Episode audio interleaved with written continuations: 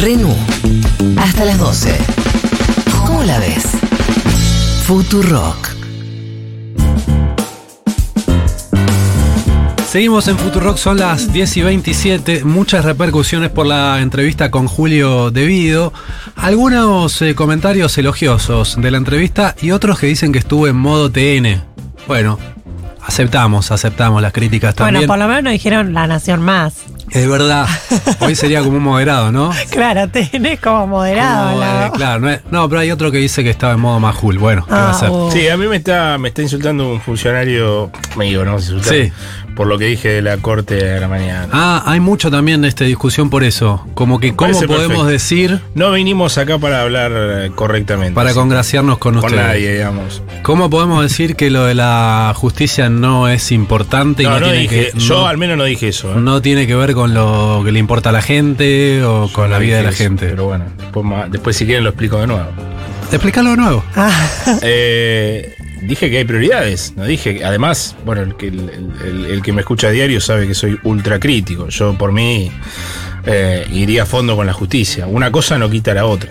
¿no? Ajá. Me parece que la preocupación número uno es que. o sea, vos irías contra la, justicia, pero cuando van contra la justicia tampoco te gusta. No, no, como gustarme me gusta, pero quisiera que mientras pasa eso, la gente coma. ¿Qué, que hay, hay que elegir una cosa o la otra? No, no, por eso digo, mientras pasa lo de la corte, que la gente coma. Ajá. ¿No? O sea, que haga las dos cosas juntas. O sea que estás a favor de lo que se votó en el Senado esta No, semana. no, no, estoy en contra en, en cuanto a la agenda. O sea, porque no hay prioridades. El gobierno no discute judicialmente lo, lo relevante. Pero no se puede Es- sacar una ley para que la gente coma. Eso es algo que lleva No, no, tiempo. pero sí se puede discutir que los jueces paguen ganancias, sí se puede discutir votar un impuesto a las grandes fortunas. Está bien. No, me parece, digo, no se puede. a- a- en, en esta radio hay absoluta libertad para decir. O sea, vos decís un proyecto que vaya contra la justicia, pero que a la vez esté vinculado directamente con Digo, si vos querés dar una pelea perdida, por lo menos da una que tenga algún sentido eh, para, para el común de la gente. Bien, bueno, nos siguen llegando sus fotos de desayunos. Por ejemplo, Diego desde Neuquén nos manda foto de tostadas, mermelada y lo que parece ser un café, desayuno con dulce casero de naranja y manzanas. Vamos todavía. Claro, vive en Río Negro, tipo. ¿Dije Río. Negro? No de no Neuquén, dijiste. perdón, Neuquén, Bueno, más o menos. Eh, la bici estacionada por la compañía en la, por la compañía en la ruta. Un beso para Camila que me espera en Buenos Aires. Y ahí está el desayuno en estación de servicio. ¿Qué desayuno? Este. Está bueno el desayuno en estación. No, no está bueno. sí, hay esos sándwiches de miga que vienen tres juntos. Son no, de, no los de plástico. Eh, por desayunar unos mates eh, y pan con palta y tomate. Mirá qué sano. La palta vale 500 más que una palta. Escucha, No, 250 está. acá en Perú la palta no está tan Vamos. cara. Vamos todavía. Saludos de parte de Seba y Eve desde Ollantaytambo, Olla- Ollantaytambo. No vamos a poder terminar de escucharlos porque nos vamos a Machu Picchu. Qué desgracia. bueno, ¿no? qué envidia. Qué mala suerte. Sí, qué mala están pasando. Igual, si tuviese que hacer el camino del Inca a esta altura de mi vida, No, no. Te tomás el trencito. Me tomo un No, que trencito. te duelen las rodillas. Sí, me duele todo, la cintura. ¿Sabe cómo termino? Vamos a hablar eh, un poco de economía, Flor. Sí, así es. Es una eh, columna que va a tener más preguntas que respuestas. Hacia adelante son las preguntas.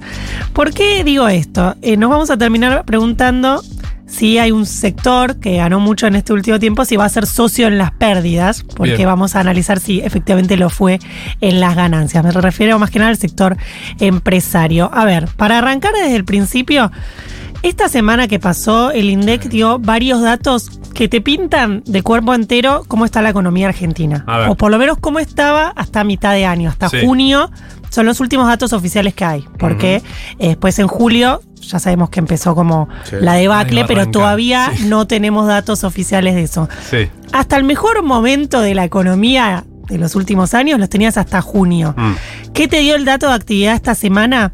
Que por ejemplo en consumo ya te estás acer- acercando a los niveles de consumo del 2017. Mm. Es decir, ya no hablas de un momento de, uy, la prepandemia, ya estás hablando de antes de la devaluación del 2018. ¿Eso en base a qué datos? De INDEC. Es en base al dato de actividad del INDEC que salió esta semana y cuando vas a, ver qué pasó con el consumo, estás muy cerca del 2017. ¿Cómo? 2017 fue el momento de menor pobreza en la Argentina desde, no sé, desde que se hace el registro. Sí, alrededor de 25%, 25, creo que sí. era. Eh, y sí, fue un año que la economía argentina creció y bueno, a partir de 2018 con la devaluación eh, empezó lo que ya vimos. Sí. Ahora, a ese buen momento, bueno, entre comillas, de, de que estamos hablando de la economía de junio de este año, llegaste con un montón de empleo. Lo vimos en los datos que salieron esta semana. Tasa de desocupación 6,9%, la más baja del 2016 Mm. Tasa de empleo, es decir, la cantidad de gente que efectivamente tiene trabajo, que fue casi 45%, la mayor en 20 años. Es decir, llegaste con trabajo, pero eh, a tu mejor momento casi del 2017, pero con plata que no alcanza. Vos decías los, los datos en la introducción, pero los repetimos para el que se suma. Vale. El ingreso promedio, yo lo que traje es del asalariado formal, es Sí. decir, una persona que tiene trabajo y está registrado. y sí. está en la formalidad. Sí. 89.630 pesos. Es el promedio. Ese es el ingreso promedio que dio esta semana el INDEC. Es cierto que son datos de que salen del informe de distribución del ingreso, que son de que le preguntan a la gente Claro. cuánto gana y puede haber cierta subdeclaración. Pero yo les estoy, les estoy trayendo Claro. el del asalariado formal. Imagínense Claro, sí, que sí. el informal estaba much- muy por debajo de estos 89 mil pesos. También esta semana salió canasta básica. Mm. Una familia necesita 120 mil pesos Sí. para no ser pobre, muy lejos de lo que gana ese De asalariado. nuevo, que es el que mejor está, el asalariado registrado. Formal. Formal. Sí, sí, vos trajiste el ingreso promedio de la economía, era 40 Sí. mil pesos. Sí. Eso, entonces, me, me estoy parando en junio de este año. Sí. Hay actividad, hay empleo, está bien, la guita no alcanza.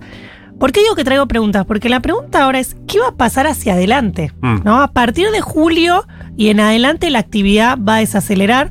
No lo digo yo, no lo dicen las consultoras. Lo, lo digo yo, pero lo dicen las consultoras. También lo dice el presupuesto. Mm. ¿Qué dice el presupuesto? Que este año vas a cerrar con una economía que crece 4%, dos años seguidos de crecimiento, pero para que cierren 4% tenés que decrecer Mm. en lo que resta del año, porque venís creciendo al 6,5%. Es decir, Mm. ahora que la actividad va a desacelerar, porque eh, es lo que plantea el presupuesto, es la mirada que tiene el gobierno.